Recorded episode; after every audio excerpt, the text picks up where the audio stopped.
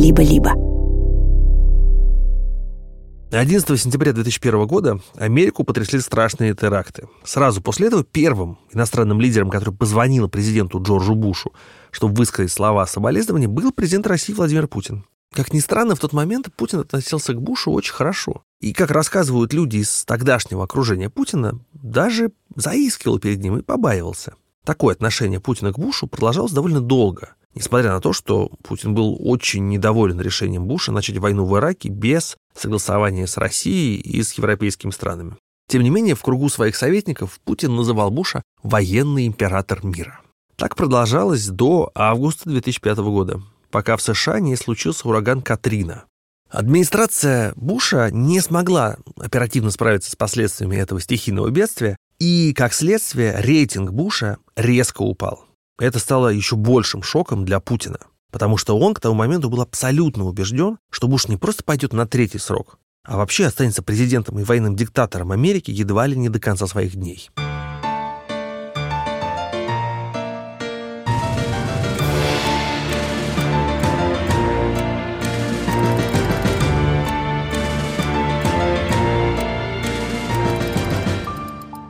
Меня зовут Михаил Зыгорь, и это подкаст «И империя должна умереть».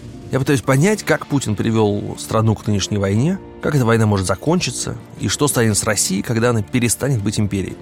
В каждом эпизоде у меня есть герой, это известный ученый, политик или журналист. Мои собеседники не только очень хорошо знают, что происходит в России, но и влияют на отношение к этой войне во всем мире. А еще предлагают взгляд на происходящую катастрофу со стороны. Мой сегодняшний гость – один из самых известных э, американских политологов и журналистов Фарид Закария.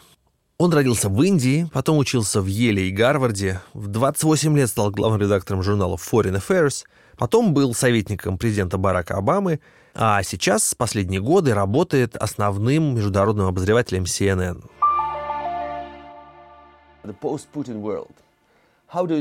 Считаете ли вы, что либеральный мир может стать сильнее после этой войны? Обычно вы на этот счет довольно оптимистичны. yeah, I actually think that in a weird way, Putin's invasion of Ukraine has strengthened the liberal world outside. Да, я в самом деле считаю, и, возможно, это странно, что вторжение Путина в Украину укрепило либеральный мир, который он считает своим большим врагом. Укрепило больше, чем кто-либо мог себе представить. Это вторжение помогло людям понять, каких ценностей они придерживаются. Понимаете, либералам очень трудно. У них нет такой гламурной или сексуальной идеи, за которую они выступают. Они всегда за систему, основанную на правилах, демократию, свободу прессы. Но все это инструменты, а не идеи. Путин же показал либералам, против чего они выступают.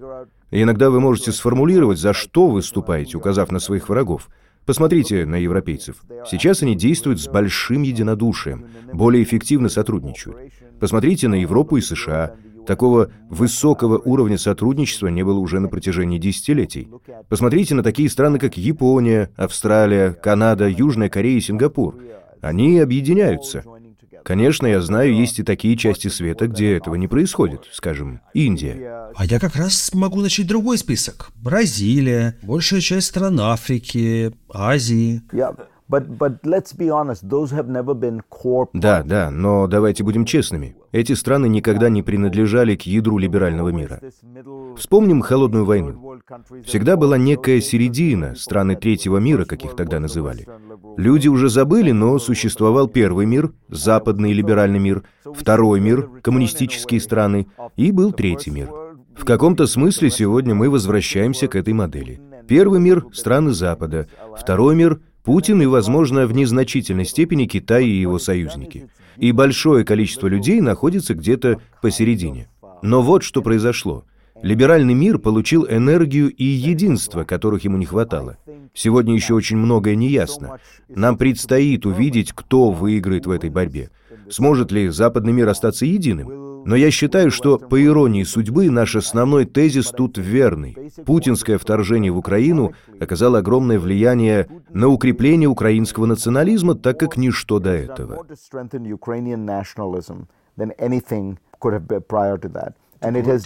Да и вообще на создание украинской нации.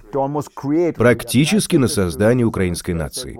Я сказал Зеленскому, что отцом украинского национализма является Владимир Путин. Он тогда рассмеялся и ответил, «Я бы так не сказал, но мне понятна ваша точка зрения, в этом есть доля истины». Но помимо этого, это и определенное политическое единство, и единство цивилизации, которое сейчас существует в западном мире, и которое формулируется так. Да, теперь мы понимаем, за что выступаем, потому что все наши основополагающие ценности поставлены под угрозу действиями России. Восемь лет назад вы написали книгу под названием «Постамериканский мир будущего». Остается ли эта тема все еще актуальной? Или теперь американский мир возвращается?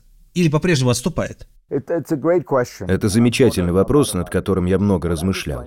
Я там пытался описать, как мир за последние 30 лет продвинулся в следующем направлении. Страны, не принадлежащие к западной цивилизации, стали приобретать силу и влияние. 30 лет назад на долю Китая приходился 1% мирового ВВП. Сегодня это уже 17%. У Индии не было и 1%. Сегодня она имеет 4%. То же самое происходит с Бразилией, Южной Африкой, Турцией. Это принципиально меняет весь характер международной системы. Потому что те страны, которые раньше не имели такого влияния, и не нужно было даже никак беспокоиться по поводу них, стали значимыми действующими лицами на международной арене. Я считаю, эта динамика и сегодня остается неизменной. Это видно даже по реакции на вторжение России в Украину. Самое важное, чего удалось добиться США, удержание Европы в своей орбите для выработки единого подхода. В старые времена, даже в ходе войны в Ираке, которая была всего 20 лет назад, США делали все, что хотели. Какая из стран могла с ними соперничать? Отношение Вашингтона тогда было таким. Если вы хотите нас поддержать, отлично, но мы все равно сделаем то, что хотим и победим. Теперь это отношение в корне изменилось. Я считаю, что даже в США уже есть понимание, что реальную силу может иметь только альянс стран. Потому что США уже не те, какими они были когда-то.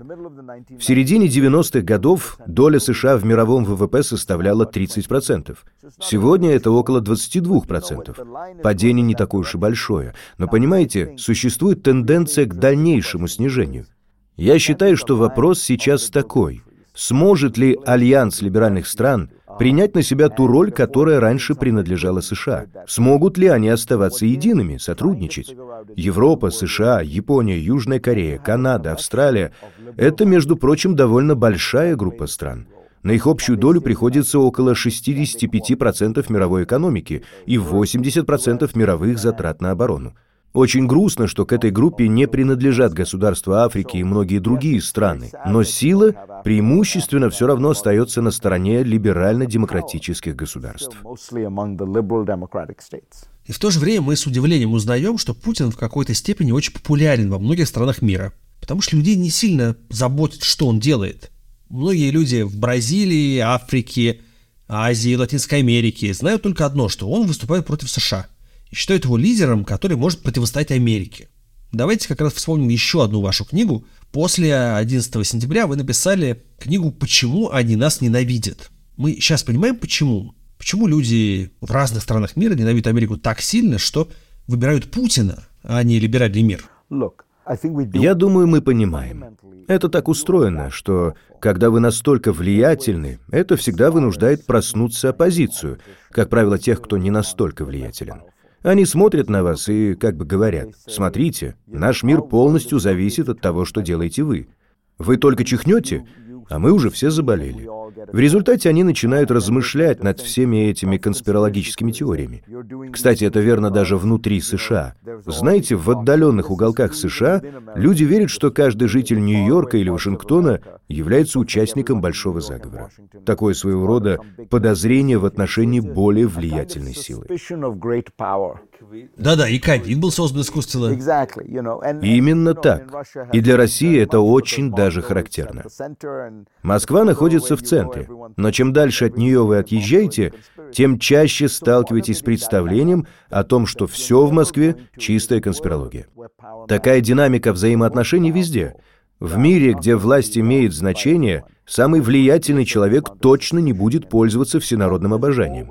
Всегда будут существовать какие-то подозрения, и всегда найдется место для человека, который бросает вызов. Я помню, как меня поразило это, когда я рос в Индии. Премьер-министром тогда была женщина, Индира Ганди, очень властная и жесткая личность. Она практически разрушила индийскую экономику. Она не была хорошим политическим лидером, создала все возможные внутренние проблемы, стала причиной восстаний в пяти разных частях Индии. В конце концов, в результате одного из этих восстаний она была убита собственными телохранителями. Но она была очень популярна, потому что выступала против американцев. Для меня это очень странно, потому что сама по себе Индия очень проамериканская страна. Но идея о том, что их лидер способен противостоять тем, кто всегда действует без оглядки на других, была очень популярна. Людям нравился тот факт, что Ганди противостоит Никсону и Киссинджеру. Возникает определенная динамика, которую я назвал эффектом Че Гевары. Ведь Че Гевара почти во всем сопутствовал провал. Ни одна из революций, которую он организовал, не сработала. Но люди не обращают на это внимания. Они видят его готовность противостоять силе и влиянию и помещают его портрет на своей футболке. Допустим, на протяжении некоторого времени западные страны будут еще достаточно сильны экономически, чтобы играть роль лидера. Но не думаете ли вы, что этот баланс может измениться? Может быть, в какой-то момент Китай и другие развивающиеся страны настолько усилятся, что станут представлять настоящую угрозу для Запада, для либерального миропорядка? Да, я думаю, это на 100% так в долгосрочной перспективе. Я бы не назвал это угрозой на настоящем этапе. Но в долгосрочной перспективе основной проблемой для либерального миропорядка станет медленно, но верно увеличивающееся количество стран, которые приобретают силу и влияние, но не являются либеральными. Именно к этому я хотел подвести в своей книге «Постамериканский мир будущего». В большей степени это относится к Китаю. Но вот принципиально, является ли Бразилия либеральной страной? Или Индонезия? Я имею в виду ценности и мировоззрение. В каждой из этих стран есть либеральные элементы, но точно так же, как они есть и в России. В каждой стране есть определенный баланс между своими славянофилами и своими западниками, и неясно, кто победит. Многое будет зависеть от того, как будут развиваться эти общества, от того, какая из частей начнет доминировать. Можно посмотреть на такие страны, как Южная Корея, Япония или Сингапур, которые стали абсолютно современными с точки зрения экономики и довольно либеральными по своему устройству. Произойдет ли это же, когда Индия станет богаче? Случится ли это с Индонезией? Я надеюсь, что это будет так, потому что должна быть надежда для либерального мира. Ведь в противном случае в этом вы правы. Сфера влияния западного мира будет неизбежно сжиматься. Почему? Потому что это всего 9% мирового населения. Но в настоящее время на долю стран Запада приходится 50% мирового ВВП. США – это 4% мирового населения и 22% ВВП. В конце концов, может быть, показатель ВВП и не опустится до 4%. Но он не будет все время в 5-6 раз превышать численность населения. Корректировка уже происходит. Остается только надеяться, что по мере модернизации некоторых стран будет происходить и их либерализация.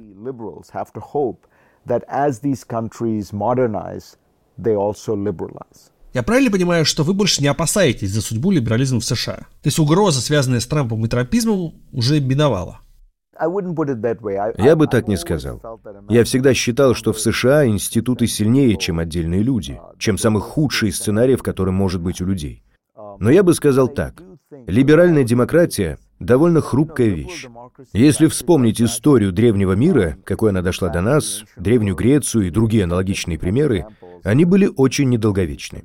Они всегда разрушались, и разрушались они по двум причинам — война и демагогия. Все это нам очень знакомо. Чтобы демократия не была такой хрупкой и либерализм не разрушался, нужно очень четко сознавать хрупкость этого эксперимента. Должна быть очень сильная приверженность демократическим нормам. Я говорю «нормы», имею в виду обычаи, практики, верования и убеждения.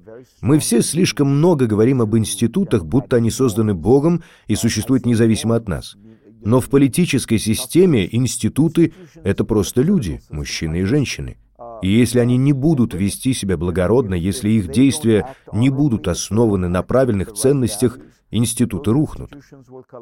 Мы видели это в США, когда Трамп попытался отменить результаты выборов. Было большое количество отдельных личностей, которые письменно подтверждали результаты выборов при подсчете голосов. Они могли бы сделать противоположный выбор в пользу Трампа. Если бы не было людей, приверженных западным ценностям, которые ставят либеральные принципы выше личной власти, не знаю, как могла бы выжить демократия, как могла бы выжить вообще любая система. Вот что меня беспокоит. Такие вещи всегда очень хрупкие.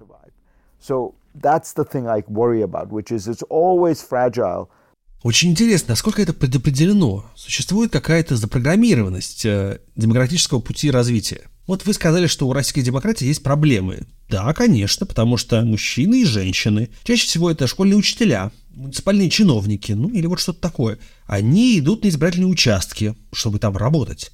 И там фальсифицируют итоги выборов. То есть совершают очень серьезное преступление, подтасовывают результаты. При этом они говорят, что вынуждены это делать, потому что им приказывает начальство. А они не хотят, чтобы их уволили, поэтому вынуждены идти на это преступление. И это повторится снова и снова. Как разорвать этот порочный круг? Как же получилось, что в Индии люди таких преступлений не совершают? Это очень объемный вопрос.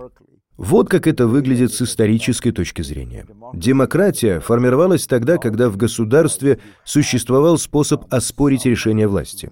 В западном мире существовало сначала соперничество между королем и аристократами. Это привело к своеобразному разделению властей. Потом еще было соперничество между королем и церковью. Самый яркий пример – реформация. Власть короля в некоторой степени ограничивалась, например, Великой Хартией Вольностей, которая была принята в 1915 году. Хартия не была благом для простых людей – но она заявляла, что король не имеет права присваивать земли аристократов, баронов и так далее. На протяжении столетий все это формировало культуру ограничения власти и культуру индивидуальной свободы. Вы можете спросить, что же происходило в остальных странах мира, в Индии, Индонезии. Я считаю, там все определили личные качества их лидеров. Они в какой-то момент признали, у нас нет такой истории, в ходе которой почти по волшебству или в результате удачного совпадения сформировалась либеральная демократия. Но мы можем попытаться внедрить у себя эти принципы и придерживаться их. Это очень сложно. Скажем, многие демократии в Африке потерпели поражение, но некоторые страны продолжают идти по этому пути. Я уверен, что лидерство в данном случае имеет решающее значение. Позвольте привести простой пример, о котором я часто думаю. Представим себе, что в России изменились всего две вещи. Во-первых, Ельцин не отреагировал так, как он это сделал на войну в Чечне. Он мог бы сказать, вы хотите быть независимыми? Отлично. Это лишь один из многих регионов России. Ступайте с Богом, мы сможем построить успешное государство без Чечни. Это номер один. Во-вторых, представьте себе, что президентом стал бы один из четырех предшествующих премьер-министров. Многие люди уже забыли, что Путин не был первым, кого выбрал Ельцин. Сначала Ельцин остановил свой выбор на Черномырдине, кандидатура которого была отвергнута Думой. Ельцин дважды пытался провести кандидатуру Черномырдина, а потом выдвинул Примакова. Потом возник Кириенко. В конце концов, в результате дефолта и экономического кризиса они стали искать кандидатуру среди ближайшего окружения и заметили этого человека, который казался довольно компетентным. Да, там в промежутке был еще Аксененко, которого в итоге не назначили, хотя должны были. Да, на мой взгляд, если изменить всего два события, которые произошли в 90-х годах, первое — Черномырдин или кто-то из них у власти, вторая — отсутствие сумасшедшей реакции на войну в Чечне, очень высока вероятность, что развитие России пошло бы по совершенно иному пути. Исторически проблемой России является слишком сильная централизация власти. Царь всегда владел всей страной. И еще аристократия в России наделялась слишком большими полномочиями, которых не было у аристократии в Англии или Германии. Слишком много власти концентрируется в руках верхушки. Но если бы нашелся правильный лидер, который создал бы более децентрализованную систему власти, в достаточной степени внедрил бы плюрализм, если не демократию. Если бы эти две вещи, которые я упомянул, сложились бы иначе, Россия была бы гораздо более либеральная страна, гораздо более открытая. Вы-то жили в это время. Но люди забывают, что хотя 90-е годы были для России периодом олигархического капитализма, тогда существовала исключительная свобода прессы, развивались потрясающие организации гражданского общества. Россиянам нравилось то открытое общество, которое они сами создавали. Был невероятный всплеск энергии.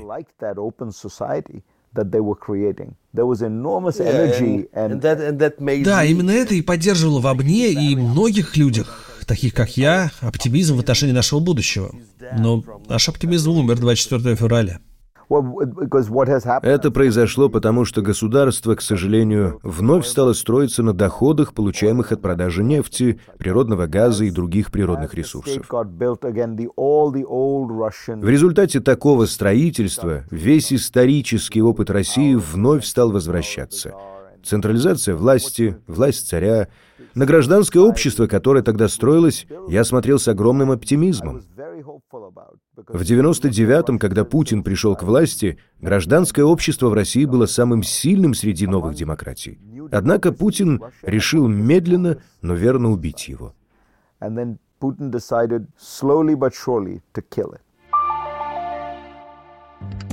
Дорогие друзья, у студии «Либо-либо» есть платная подписка – с ней вы получите доступ к дополнительным выпускам разных подкастов, например, «Закаты империи», «Запуска завтра», «Зависимости», «Новой волны», а скоро еще и к другим. Подписаться можно в приложении Apple Podcasts или в Телеграме. А еще только для наших подписчиков мы выпускаем подкаст «Студия». В нем мы рассказываем, как мы живем и работаем. Подписка – это самый простой способ нас поддержать. Все ссылки в описании выпуска. Спасибо, что слушаете.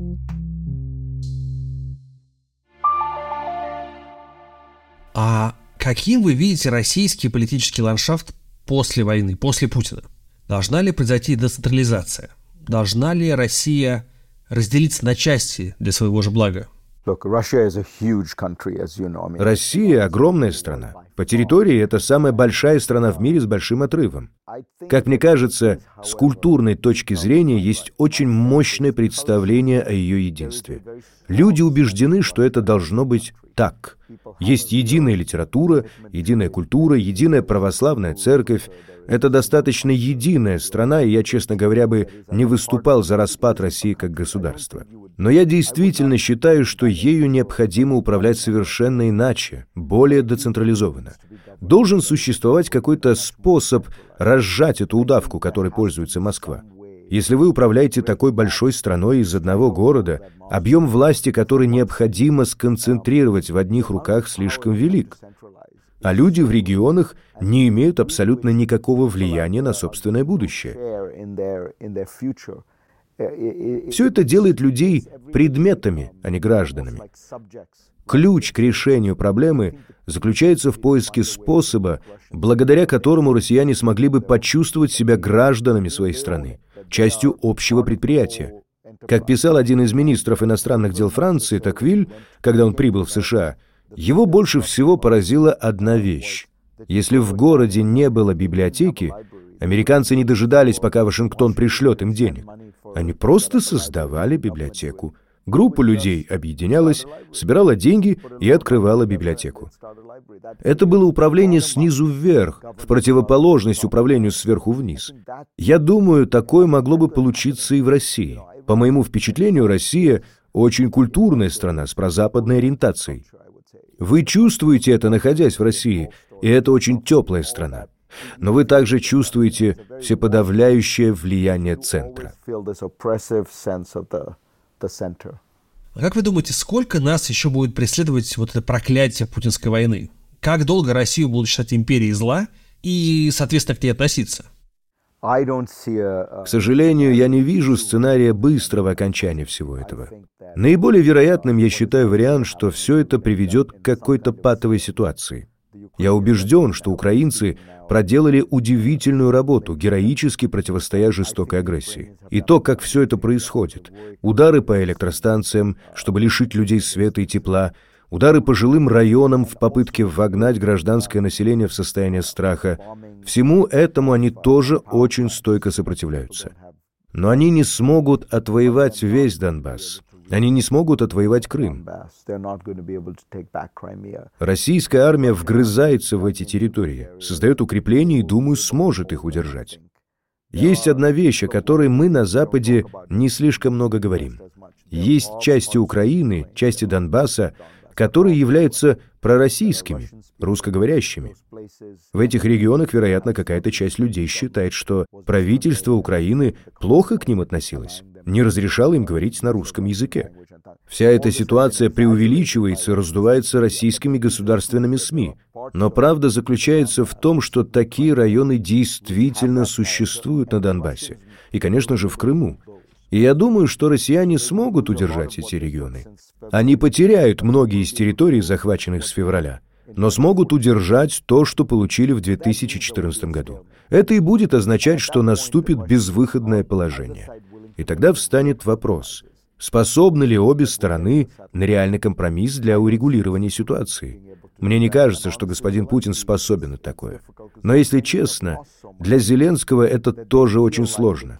Украинцы так много потеряли, что, кажется, не могут пойти на уступки. Но украинское общество не хочет никаких компромиссов. Именно. Поэтому если обе стороны не смогут пойти на компромисс, можно представить себе де-факто некое прекращение огня, но трудно представить мирное урегулирование конфликта. А как мне кажется, санкции будут сняты только тогда, когда будет достигнуто мирное урегулирование. Поэтому Россия будет изолирована от мировой экономики, от мира в целом в течение длительного времени. И тогда встанет вопрос о том, что будет происходить внутри самой России. У меня нет четкого видения этого. Но я считаю, что Путин действительно создал систему тотального контроля, которая подчинена ему и только ему. Трудно представить, как можно будет его сместить. Просто задумайтесь над этим. Если завтра умрет Си Цзиньпинь, мы знаем, что будет происходить. Мы знаем, какие там существуют институты и процедуры. Соберется Центральный комитет Политбюро, они проголосуют и изберут какого-то нового человека. Этот человек станет генеральным секретарем партии и президентом страны. Если завтра умрет король Саудовской Аравии, мы в точности знаем, что будет происходить. Наследный принц станет королем. А что произойдет, если умрет Путин? Этого не знает никто. Нет институтов, нет общепринятых практик, нет структуры власти. И это целая страна, одна из самых влиятельных стран, имеющая ядерное оружие и право вето в Совете Безопасности ООН. Путин как-то описал свою политическую структуру как вертикаль власти. И все действительно выглядит так, будто существует только один человек. Он сам создал такую систему, потому что не хочет, чтобы его власть кем-то оспаривалась. И тут мы подходим к вопросу о ядерной войне. Как вообще эта система может существовать, если использование ядерной бомбы, перспектива ядерной войны целиком зависит от одного человека, который, как когда-то сказала Ангела Меркель, потерял связь с реальностью. Uh, Тут отчасти корни уходят в советский период. Коммунисты, как в Китае, так и в России, добивались того, чтобы военные всегда находились под контролем гражданских, под контролем коммунистической партии. Их всегда пугала идея о том, что военные могут стать ключевой силой. Вы знаете, что в каждом военном подразделении всегда были представители коммунистической партии. Когда Путин реформировал армию в 2000-х годах, он не сделал прямо в точности то же самое. Но он сделал армию частью своего личного аппарата. Но он никогда не наделял генералов большой властью. Но он всегда делал так, чтобы в его случае ключевой силой, основой власти являлась ФСБ. Все его назначенцы – выходцы из ФСБ. В каком-то смысле ФСБ для Путина – его собственная коммунистическая партия, институциональный механизм контроля. И логично было бы предположить, что в армии существуют процедуры и институты, в частности, связанные с контролем применения ядерного оружия. Я надеюсь, что это так. Но нам слишком мало известно. Мы знаем, что так было раньше. Невероятно, но факт. Нам больше было известно обо всем, что происходило в советский период, просто благодаря существующему тогда контролю за использованием вооружений. Очень подробно обсуждалось то, как содержится арсенал в СССР и на Западе, что позволяло избежать инцидентов. Но мы не имеем ни малейшего представления о том, что происходит при Путине. А то, что неизвестно, пугает. Например, мы знаем, что у него есть собственная президентская служба охраны, которую он создал в 2016 году. Он находится внутри военной структуры, у него есть своя элита. Что это значит? Есть ли у них особые полномочия в области ядерного оружия? Мы не знаем. Мы видели, что американские власти и ЦРУ очень качественно поработали, когда предсказали войну в Украине и предупредили украинские власти и весь мир о планах Путина. Как вы думаете, могут ли американцы то же самое сделать по поводу предотвращения ядерной войны? Я говорю не о свержении Путина, а о попытке получить контроль над ним. Думаю, это намного сложнее из-за жесткой ограниченности во времени. Представим, что мы обсуждаем наихудший сценарий – применение стратегического ядерного оружия, не тактического, не грязной бомбы, а настоящей. Здесь период времени очень короткий. Вот почему мир так долго жил под воздействием этого страха. Мы говорим всего о 20 минутах с момента поступления приказа до момента запуска ракеты. А иногда и о еще более коротком периоде времени. После этого остается еще 15 или 20 минут до самого удара ракеты. Но мы же с вами не верим в это. На самом деле, я считаю, что Путин не применит ядерное оружие. Потому что Путин... Я не хотел бы использовать слово «рациональный», потому что кто-то может подумать, что я имею в виду разумность. Я не считаю, что он действует разумно. Но он взвешивает затраты и приобретения, анализирует их постоянно. В случае с Украиной он совершенно очевидно просчитался, какими будут возможны потери и приобретения. Другими словами, он надеялся, что быстро захватит Киев и свергнет правительство, а Запад при этом не применит слишком суровое наказание. Он вспоминал 2014 год, надеялся на повторение, но был абсолютно неправ. Но в данном случае я утверждаю, что он не действовал как сумасшедший. Путин каждый раз просчитывал затраты и приобретения. Когда он поступал так раньше, затраты были невелики, а приобретения значили для него очень многое. Южная Осетия, Сирия, Крым в 2014 году. Поэтому у Путина создалось впечатление, возможно, его создал сам Запад, что для него горит зеленый свет. Есть один позитивный момент во всех этих разговорах о ядерном оружии. Путин услышал от большого количества людей в США и Европе, что использование ядерного оружия станет настоящей красной линией. Они сказали, если ты пересечешь эту линию, мир никогда больше не будет прежним. Думаю, Путин понял, что в этой ситуации он не выигрывает даже при использовании тактического ядерного оружия. Тактическое ядерное оружие не такое мощное. Обычными бомбардировками вы можете нанести такой же ущерб гражданскому населению, как при использовании тактического ядерного оружия. Но имидж в случае использования ядерного оружия Вероятно, Китай разорвет с ним отношения или как минимум будет жестко критиковать. Индия разорвет с ним отношения. Будет чрезвычайно сложно сохранить отношения с такими странами, как ЮАР и Бразилия. Он знает, что потенциально он заплатит вот такую огромную цену. А каковы будут приобретения? Возьмем для примера Мариуполь. По оценкам, которые я видел, российская армия в результате своих авианалетов и артиллерийских обстрелов убила каждого четвертого жителя этого города. Его население составляло 450 тысяч человек. По оценкам, 120 тысяч человек были убиты. К несчастью, вы можете убить большое количество людей и причинить масштабное разрушение, используя только конвенциональные виды оружия. Америка убила в Японии больше людей в ходе своих воздушных бомбардировок, чем в результате применения ядерного оружия в Хиросиме и Нагасаки. Давайте теперь представим себе мир после войны. Как будет выглядеть этот мирный договор? В мировой истории было несколько очень значимых мирных договоров. Некоторые из них были очень эффективны. Например, Вестфальская система, Венский конгресс, Потсдамская конференция. А другие, например, Версальский мир, были не такими удачными. Каким вам видится этот послевоенный мир, постпутинский мирный договор? Я думаю, тут есть две важные вещи. Во-первых, эта агрессия не может быть каким-либо образом вознаграждена или оправдана. Путину это не должно сойти с рук. Иначе возникнет чрезвычайно опасная динамика для всего мирового порядка. Что должны думать китайцы, глядя на Тайвань? Что должен думать Иран, глядя на своих соседей? Многие люди не осознают этого, но в период после 1945 года было очень мало примеров неприкрытой агрессии, которая смогла бы найти оправдание. Границы не менялись силовым путем. Сейчас произошло нечто из ряда вон, потому что до 1945 года Границы сотни раз менялись силовым путем. Так что это очень важный принцип, который никак нельзя подрывать. А во-вторых, я бы сказал, необходимо найти способ, который позволит всем почувствовать, что их национальные интересы каким-то образом учитываются.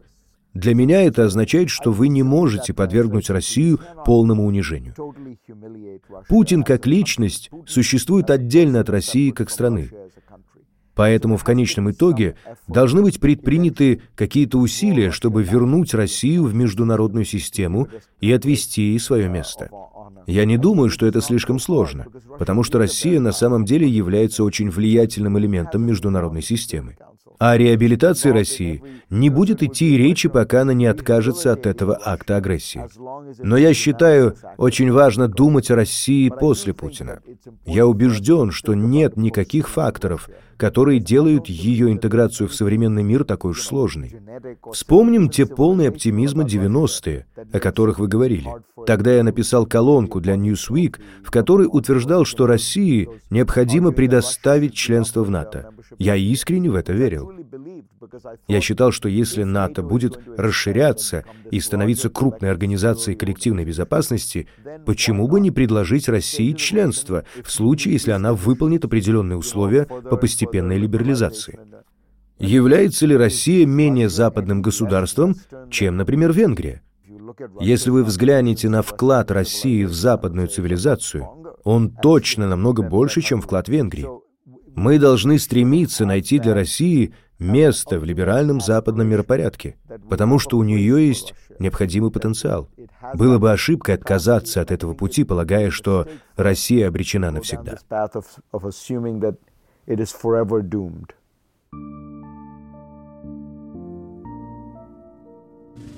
Я думаю, что Фарид Закария сформулировал принцип, который важен для многих стран и для будущей России в том числе. Демократия – это всегда выбор, который нужно совершать каждый день. И этот выбор – ответственность не только лидеров государств, но и обычных людей. Этому России предстоит научиться, чтобы империя могла умереть. С вами были Михаил Зыгорь и студия «Либо-либо». Этот выпуск мы сделали вместе с композитором Ильдаром Фатаховым, редактором Жанной Алфимовой, продюсерами Ликой Кремер и Кириллом Сычевым и звукорежиссером Алексеем Воробьевым. Пока.